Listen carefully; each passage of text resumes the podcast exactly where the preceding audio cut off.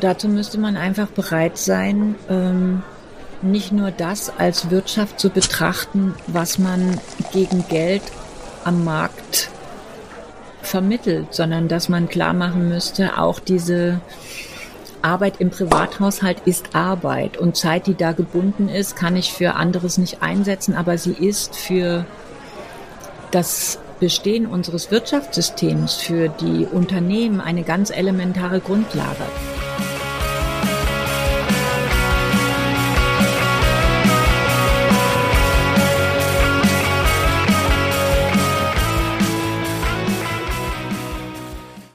Herzlich willkommen in der Wirtschaft, Uta und Rudi. Schön, dass ihr da seid. Mit was stoßen wir denn heute an? Ja, also ich habe eine Mate. Hm, und ich habe einen Yogi-Tee, hm, einen Halswärmer mit Süßholz und Thymian drin. Ganz lecker. Und ich trinke eine Bionade Kräuter. Ja, dann Prost.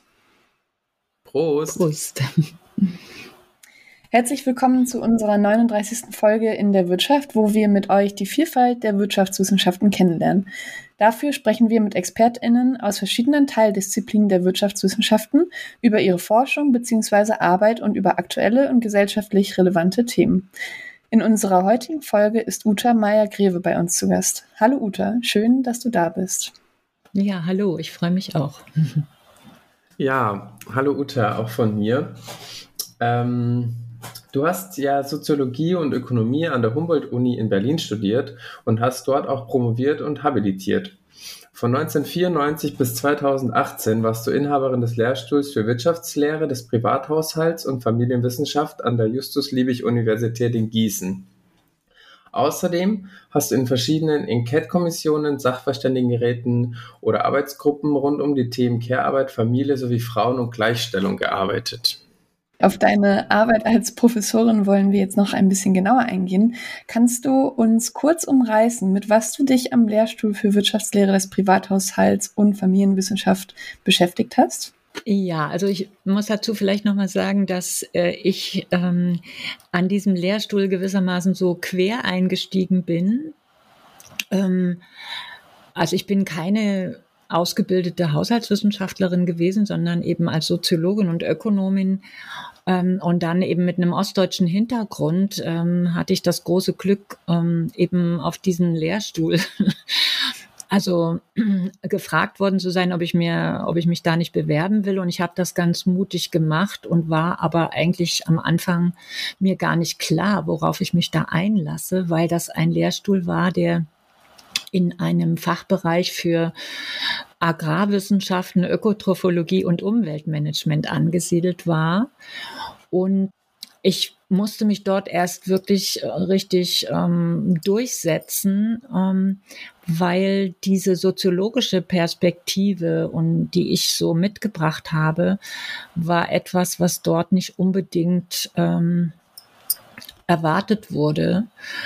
Und ich hatte durch meinen ostdeutschen Hintergrund einfach auch eine ganz andere Vorstellung, ähm, zum Beispiel von der Erwerbsbeteiligung von Frauen am Arbeitsmarkt, als in diesem eher, sage ich jetzt mal, konservativen Umfeld dort. Also das Erste, was ich dort so gehört habe, ist, dass also meine Haarstudentinnen, also die Haushaltswissenschaftlerinnen, ähm, also dass dort angeblich nur studieren würden, um sich dann jemanden aus dem Agrarbereich oder so zu nehmen und umgekehrt die Jungs gerne so eine Haushaltswissenschaftlerin haben, äh, sich ausgesucht haben, weil die einfach äh, so wussten, wie das zu Hause läuft. Und das fand ich sowas von verstaubt und altmodisch, dass mhm. ich am Anfang äh, irgendwie da äh, wirklich so also mich gar nicht so richtig ähm, zu Hause gefühlt habe und das Ganze aber dann mit den jungen Studentinnen äh, allmählich umgebaut und modernisiert habe.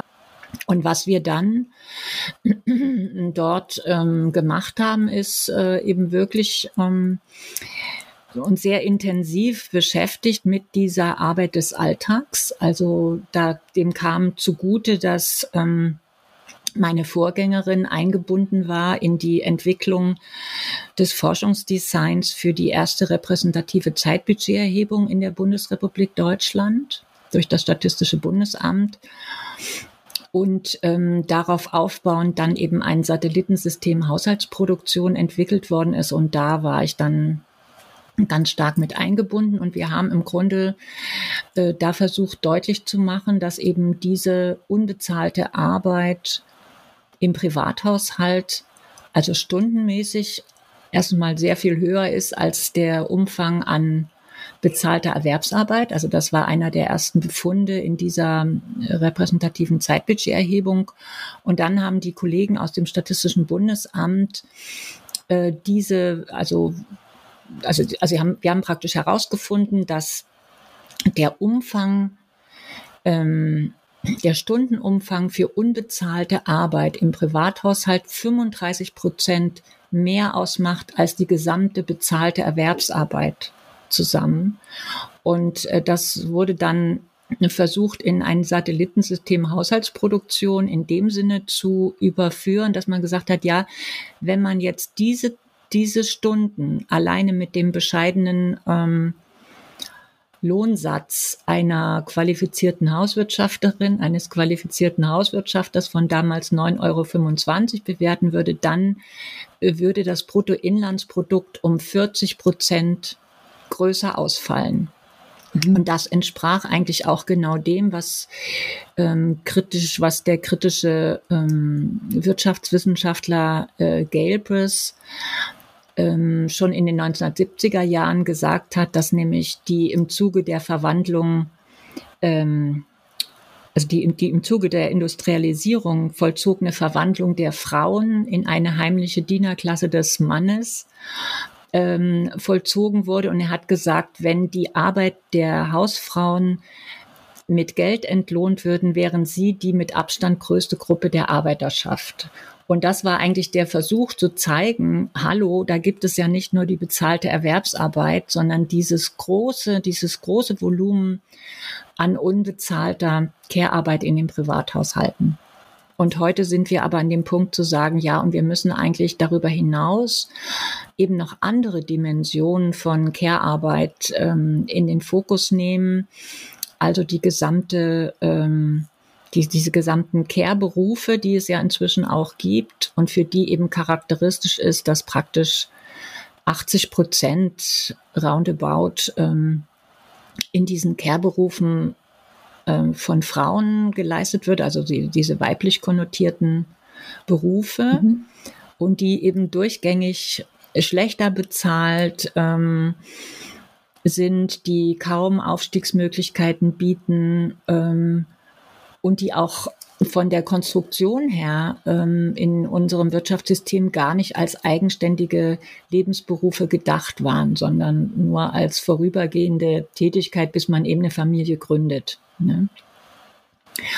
Und ähm, ja, also so habe ich da ähm, in Gießen angefangen. Ja, danke, ähm, Uta, für diesen Einstieg. Ist ja gleich die Einleitung sozusagen für unseren ersten Themenblock. Ähm, Care, Klima und Corona-Krise. Vorher möchte ich noch einen kleinen Werbeblock einschieben. Und zwar haben wir auch mit äh, Katharina Mader in unserer zwölften Folge und mit Ina Pretorius in unserer 32. Folge schon über Care-Arbeit gesprochen. Und äh, ihr, ähm, liebe Hörerinnen und liebe Hörer, könnt, wenn ihr möchtet und euch noch ein bisschen mehr mit dem Thema beschäftigen wollt, natürlich auch eine oder beide Folgen noch anhören. Genau, Uta. Und ähm, mit dir möchten wir jetzt äh, nochmal tiefer auch in dieses Thema einsteigen. Aber vorher könntest du uns vielleicht nochmal sagen, was Care-Arbeit für dich ist und was du darunter verstehst. Mhm.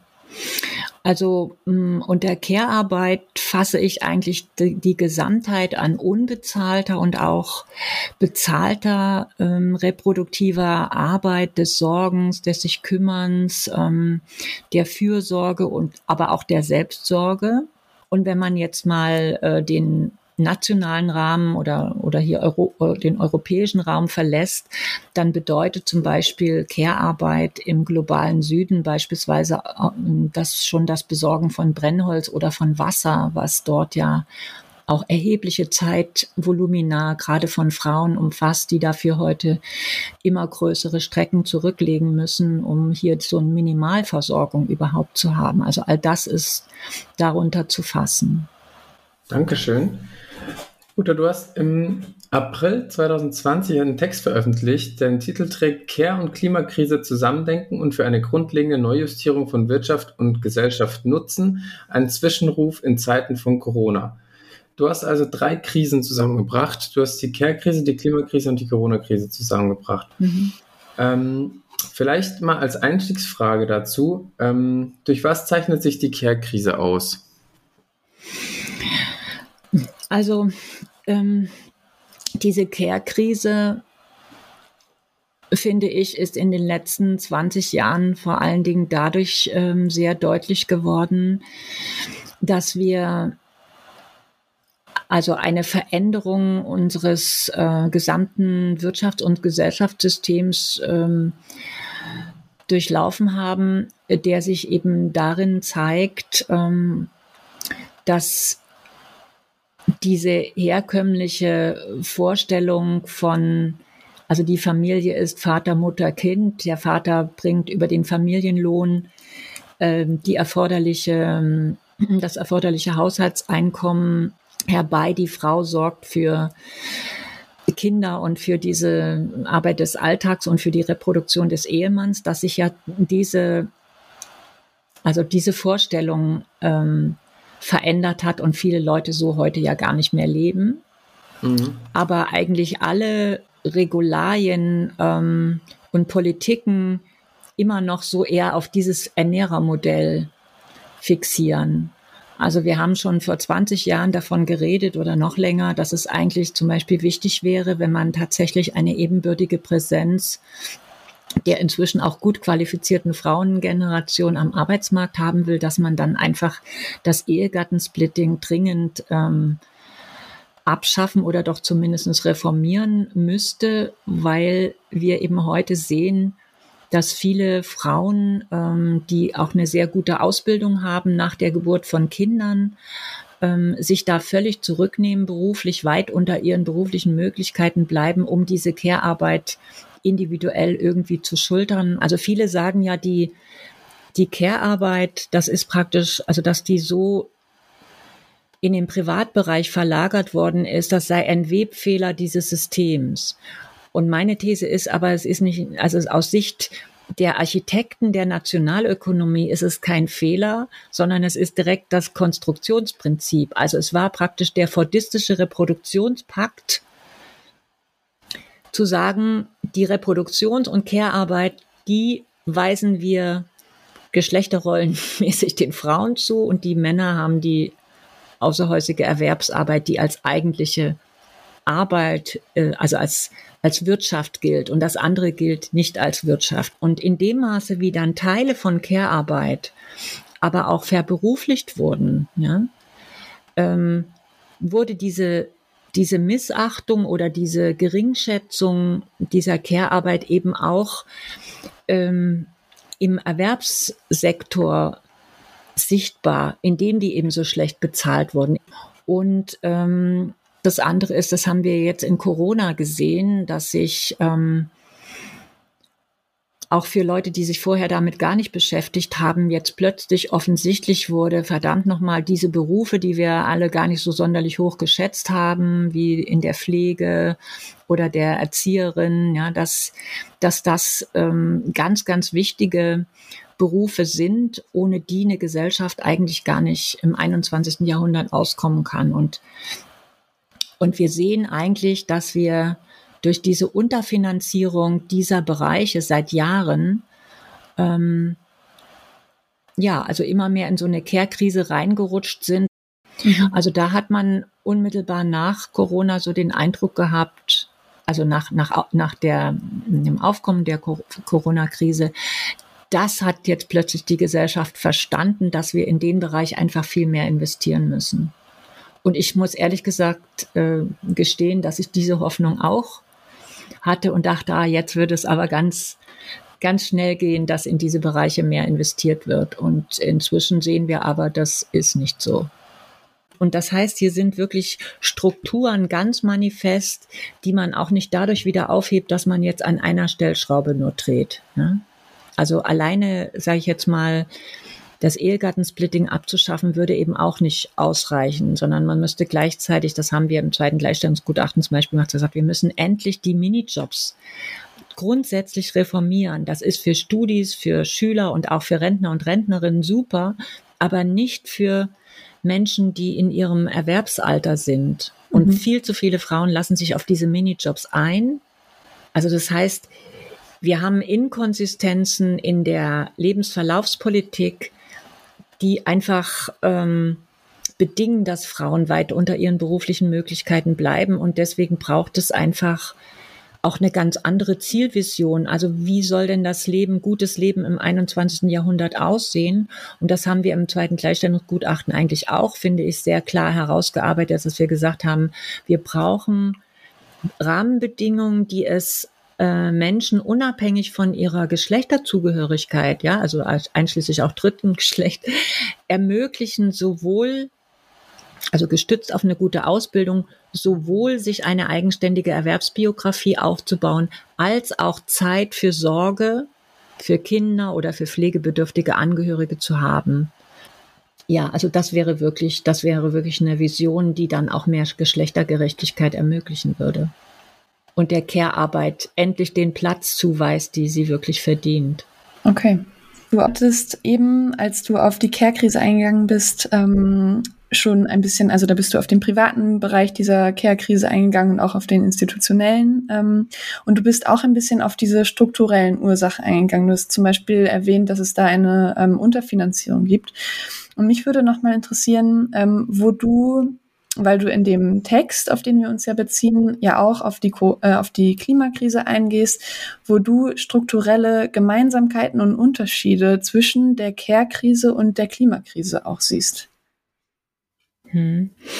Also ich sehe zuallererst mal eine Gemeinsamkeit. Also wenn, wenn man es von der Historie her, aus der Historie her betrachtet, dann kann man sagen, dass die, die, also dass es so eine Art Externalisierung als Prinzip gab bei der Neukonstruktion des kapitalistischen Wirtschaftssystems, dass sowohl die Naturressourcen als auch die Care-Ressourcen ähm, eigentlich als scheinbar äh, unversiegbare Quellen ähm, gesehen wurden und auch vernutzt wurden, ohne dass die Unternehmen sich in angemessener Weise an der Bezahlung oder ja, also an, an den Kosten für diese Ressourcen und die Care-Arbeit beteiligt hätten. Und das ist jetzt im Zuge der Fridays for Future Bewegung ähm, finde ich für den Klimabereich und also auf, auch aufgrund der Erkenntnisse, die man da wissenschaftlicher seit vielen Jahren hat, das ist jetzt sozusagen auf dem Schirm. Ähm, und da wird jetzt ja auch sehr viel darüber gesprochen, wie man diese ökologische Transformation hin zu einer, ja, also zu einer, einer grünen Wirtschaft hinbekommt. Das, glaube ich, ist inzwischen äh, Konsens und da gibt es ja, finde ich, auch ähm, sehr hoffnungsvolle Ansätze. Ich sehe eben im Vergleich zu dieser Orientierung auf die auf die Bearbeitung dieser ökologischen Krise nichts Vergleichbares, um diese Care-Krise äh, gleichermaßen zu bearbeiten. Und das wäre aber eigentlich wichtig.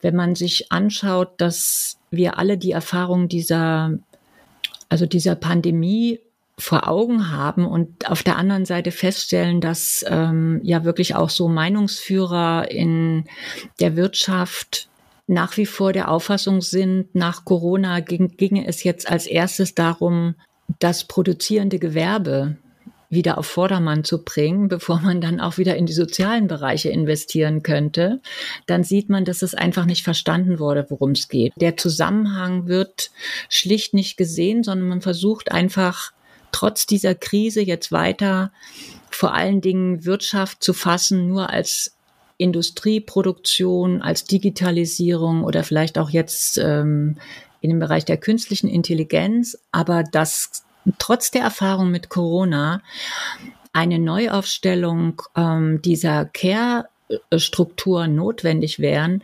das ist, finde ich, bis jetzt nicht in die Mitte der politischen Debatte vorgedrungen. Also da kann man sich zum Beispiel auch die ganzen Talkshows angucken. Ähm, dafür, also da kommt schon mal das Wort Pflege vor, aber dass Care-Arbeit nach wie vor ähm, eine zentrale Grundlage unseres Wirtschaftssystems ist, das wird meines Erachtens überhaupt noch nicht gesehen. Und ich frage mich, wie weit eigentlich die Situation sich noch zuspitzen muss, bis sich da etwas ändert. Hast du da in deiner Forschung ähm, strukturelle Ursachen herausgefunden, warum jetzt sich diese Klimakrise und die Care-Krise auch immer weiter zuspitzen? Also wahrscheinlich eher nur die Care-Krise in deiner Forschung?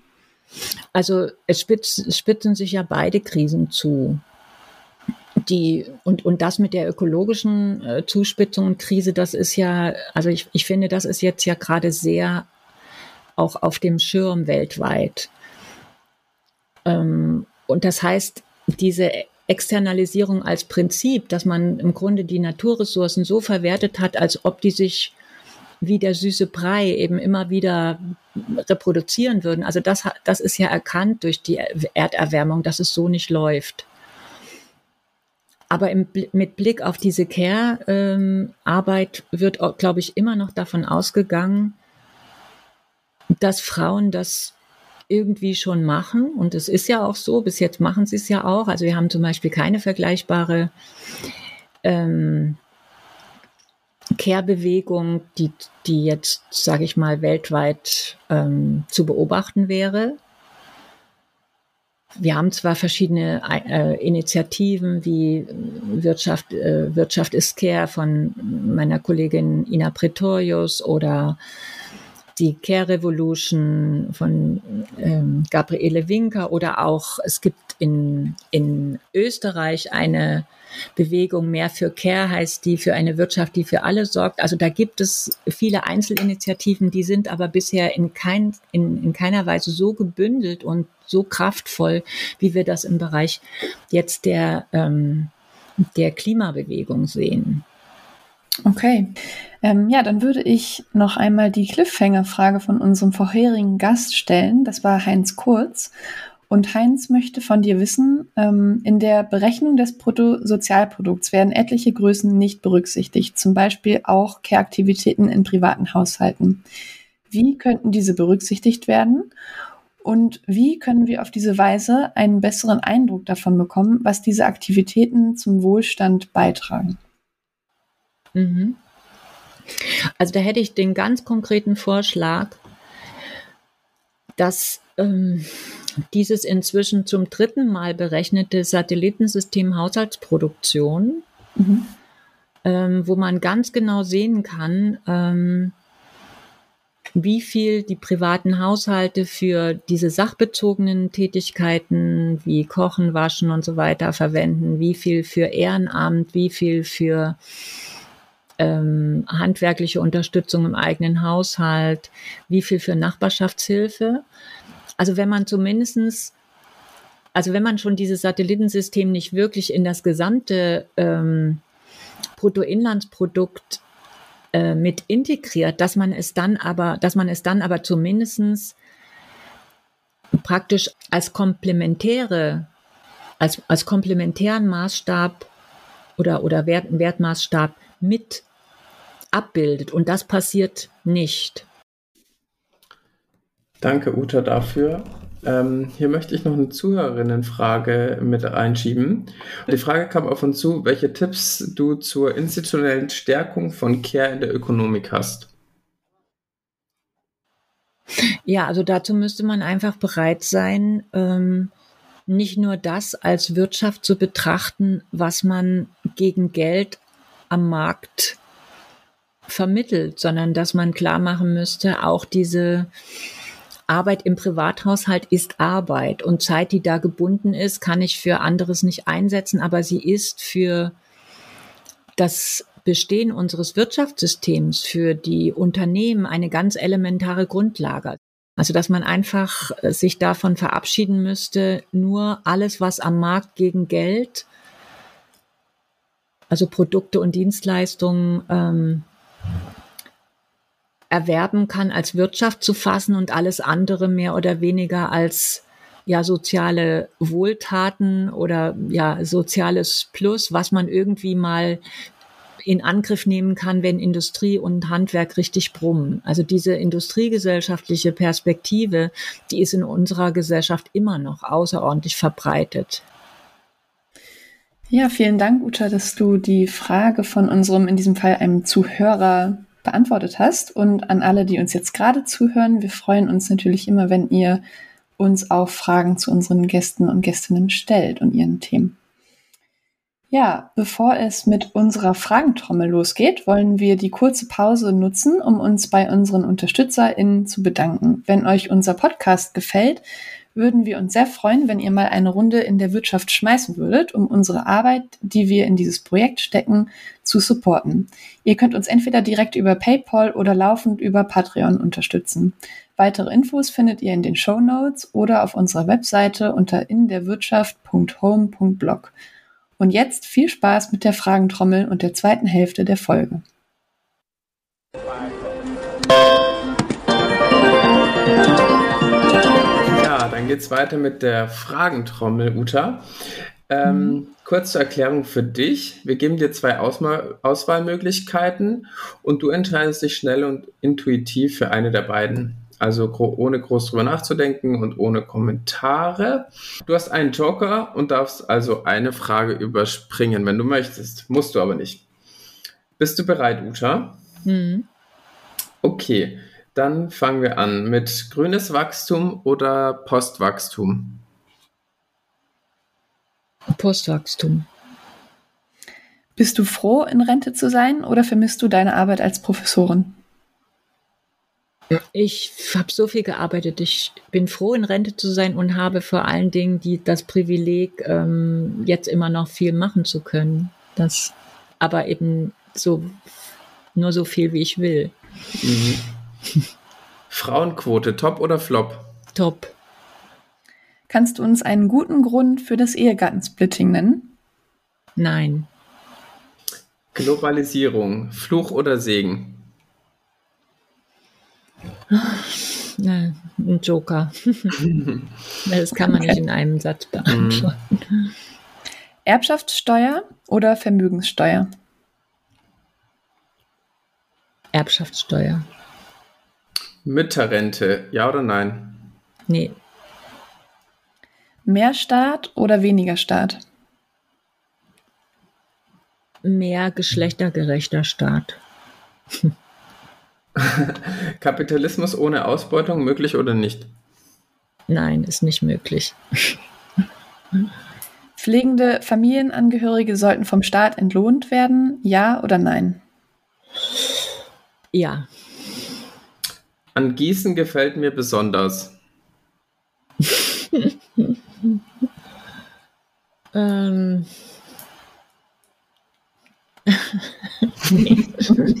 Joker. Ich bin aus gutem Grund nach Freiburg umgezogen. Okay. okay. Okay, ähm, Lehre oder Forschung? Ähm, Forschung. Äh, welche Frau war die größte Inspiration für deine Arbeit? Ähm, welche Frau war die größte? Simone de Beauvoir.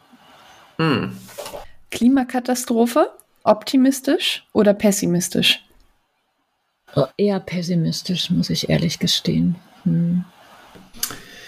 Okay, Uta, dann hast du es auch schon geschafft. Danke, dass du dich darauf eingelassen hast. Und für unsere ZuhörerInnen, falls ihr interessante oder lustige Fragen habt, die wir unseren GästInnen stellen sollen, dann meldet euch gerne bei uns über die üblichen Kanäle.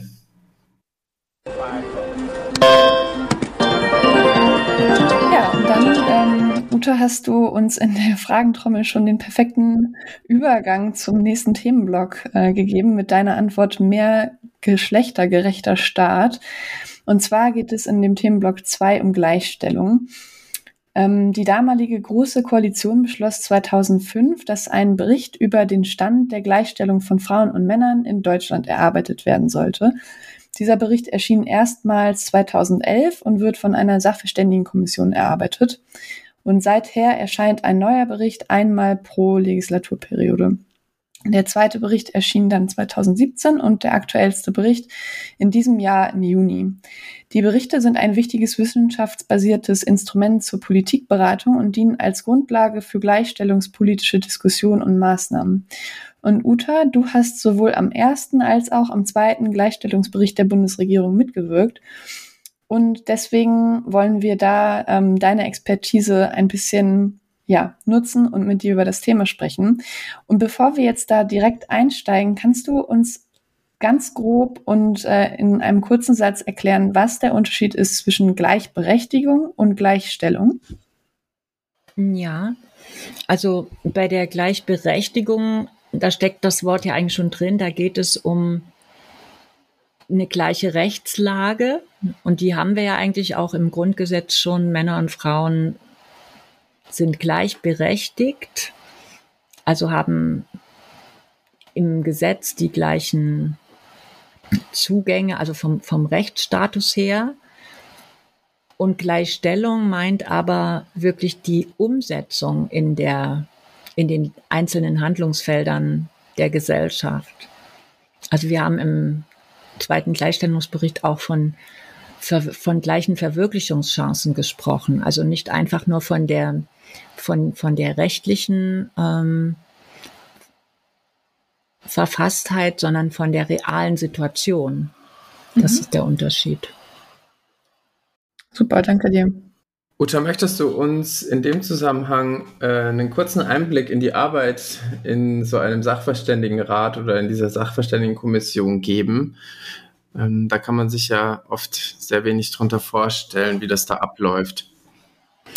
Ja, also vielleicht muss man dem nochmal vorausschicken, das ist wirklich be bemerkenswert, dass es erst 2005 dazu kam, überhaupt so ein Gleichstellungsgutachten in Angriff zu nehmen, während es zum Beispiel Familienberichte schon seit 1968, glaube ich, gibt.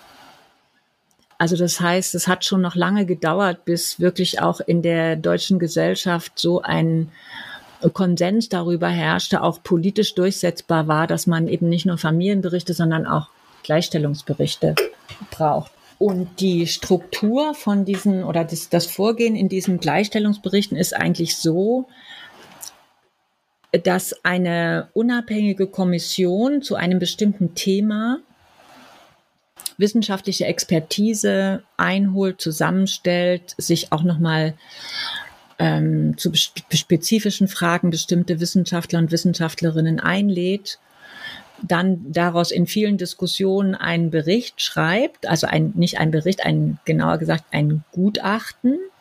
Und da ist es auch nochmal wichtig zu sagen, einer unabhängigen Sachverständigenkommission, äh, in die einfach auch politische Vertreter da nicht reinreden können. Das ist wichtig. Und dann, wenn dieser Bericht fertig ist, gibt es dazu eine Stellungnahme der Bundesregierung. Und wenn man das dann genau liest, sieht man auch, an welchen Stellen es Differenzen gibt. Und ich will mal so eine jetzt auch beim zweiten Gleichstellungsgutachten nennen, die sehr au augenfällig war. Wir haben zum Beispiel dafür plädiert, ganz nachdrücklich, eine, also eine gut durchfinanzierte Pflegeinfrastruktur äh, zu entwickeln, dafür auch genügend Geld in die Hand zu nehmen und das und, und dem dem Vorrang vor der informellen Pflege zu geben. Und da ist in der Stellungnahme der Bundesregierung ist, sind die nicht mitgegangen. Also ich weiß jetzt gar nicht mehr, ob es im ersten oder zweiten Gleichstellungsgutachten war, aber das ist mal so ein Beispiel, wo man sieht, es ist nicht so, dass es da immer eine absolute Übereinstimmung gibt. In vielen Bereichen ja, in anderen nicht. Und es gibt auch so ein bisschen die Gefahr, dass jetzt, wo dieser dritte Gleichstellungsbericht fertig ist, man einfach nur noch sich darauf fokussiert und nicht mehr sieht, was es eigentlich an Baustellen, an nicht erledigten Handlungsempfehlungen aus dem ersten und zweiten noch zu also was, was muss da eigentlich noch gemacht werden? Und das, mhm. da besteht so ein bisschen die Gefahr, dass das dann einfach wieder in irgendwelchen Schubladen verschwindet, weil die Zeit auch schnelllebig ist. Und das ist schade, weil da sind so viele Dinge, die, ähm, die wir noch in Angriff nehmen, die diese Gesellschaft noch in Angriff nehmen muss, um wirklich eine, also als Gesellschaft gelten zu können mit dem Anspruch, geschlechtergerecht zu sein. Da sind wir einfach noch weit davon entfernt. Und deswegen haben wir zum Beispiel im zweiten Gleichstellungsgutachten gesagt, weil damals, als wir uns damit beschäftigt haben, gab es ja schon eine breite Diskussion darüber, zum Beispiel und auch Aktivitäten Frauen in die MINT-Berufe, was ja auch grundsätzlich eine gute Idee ist. Wenn man sich aber anschaut, wie die Entwicklung unserer Gesellschaft verläuft, hin in Richtung Dienstleistungsgesellschaft mit einem harten, also auch mit einem industriellen Kern, aber doch mehr eine wissensbasierte Dienstleistungsgesellschaft, dann kann das eigentlich nicht strukturell die Lösung sein. Weil die Frage ist ja, wer übernimmt dann die zahlenmäßig steigenden Arbeitsplätze in diesem, in diesem Bereich dieser weiblich konnotierten Sorgeberufe? Hm? Also individuell kann das eine gute Lösung sein. Also wenn sich jemand für Mathematik oder Informatik von jungen Frauen interessiert, nur zu. Aber es gibt zum Beispiel keine vergleichbare es gibt keine vergleichbaren und auch gut finanzierten Initiativen, die jetzt sagen würden, ja, und mehr Männer in die, in die Sorgeberufe. Ja? Weil alle winken sofort und ab und sagen, ja, da gehen Männer sowieso nicht rein, weil die werden ja so schlecht bezahlt.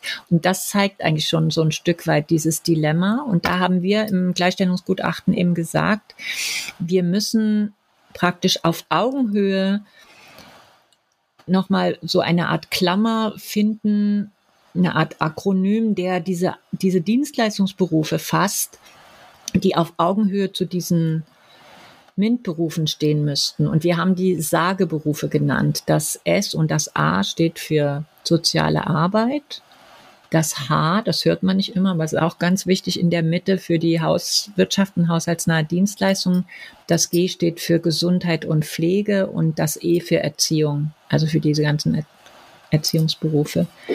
Und, und, und wir haben gesagt, gucken uns diese Berufe nochmal an und, und haben eben festgestellt, da sind ganz überwiegend Frauen ähm, tätig, die in diesen Berufen einfach teilweise gar keine Ausbildungsvergütung haben. Also zum Beispiel hat es auch bis Anfang letzten Jahres gedauert, dass im, Aus im Ausbildungsberuf Pflege, in den Pflegeschulen, kein Schulgeld mehr gezahlt werden muss, sondern eine Ausbildungsvergütung. Das ist in den, erst in den letzten privaten Ausbildungsschulen 2021 im Angesicht dieser Care-Krise der Fall gewesen, dass man jetzt dort kein Schulgeld mehr zahlen muss.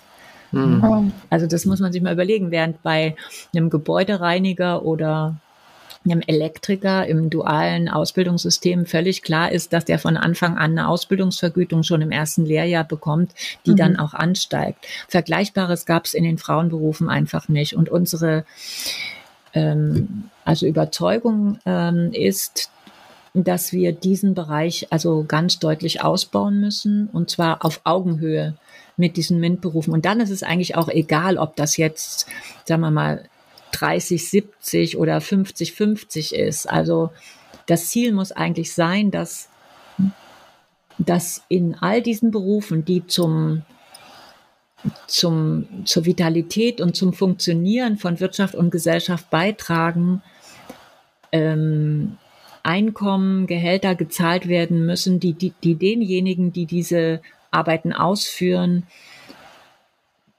einen Anschluss an den durchschnittlichen Lebensstandard in unserer Gesellschaft ermöglichen. Und das ist eben bisher lange nicht, bei weitem noch nicht der Fall. Das mhm. ist so die Idee dahinter. Uta, jetzt nochmal mhm. zurückkommend mhm. auf diesen ähm, Sach auf diese Sachverständigenkommission. Mhm. Wie schätzt du denn die ähm, politische und gesellschaftliche Relevanz bzw. den Einfluss dieses Gremiums ein?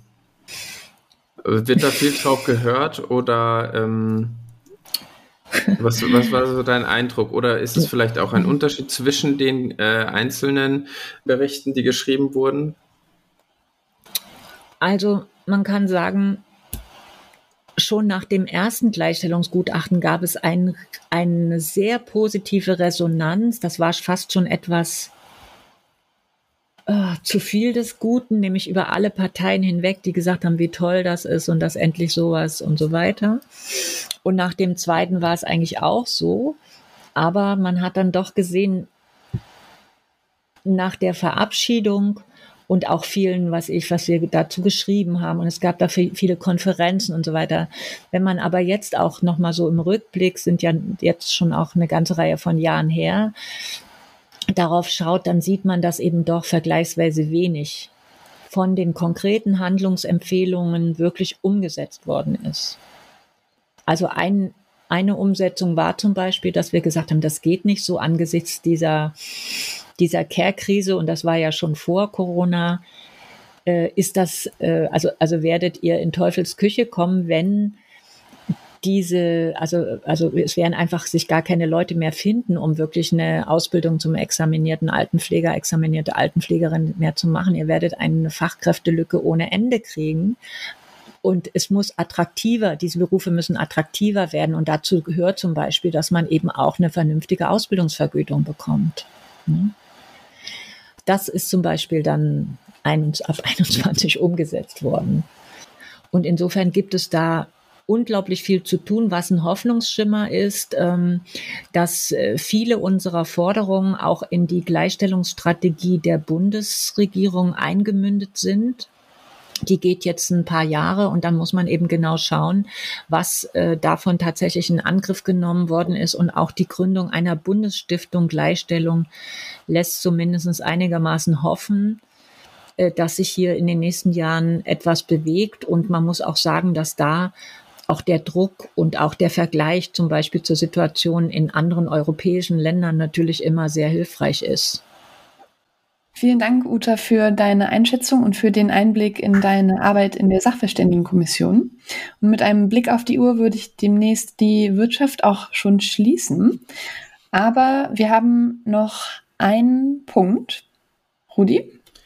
Genau, und das ist die Cliffhanger-Frage für unseren nächsten Gast. Und das wird Tushianta Baskaran sein von der Universität in Siegen er forscht ähm, in den Bereichen politische Ökonomie und Entwicklungsökonomie. Mhm. Und äh, wir wollen in der nächsten Folge insbesondere über seine Forschung sprechen und über die Methoden, die er nutzt. Mhm. Ähm, Uta, hast du denn eine Frage für ihn? ja, also ich habe mir ähm, genau angeschaut, was er so macht und was er vor allen Dingen auch ähm, an Lehrangeboten für die Studierenden der Mikroökonomie anbietet.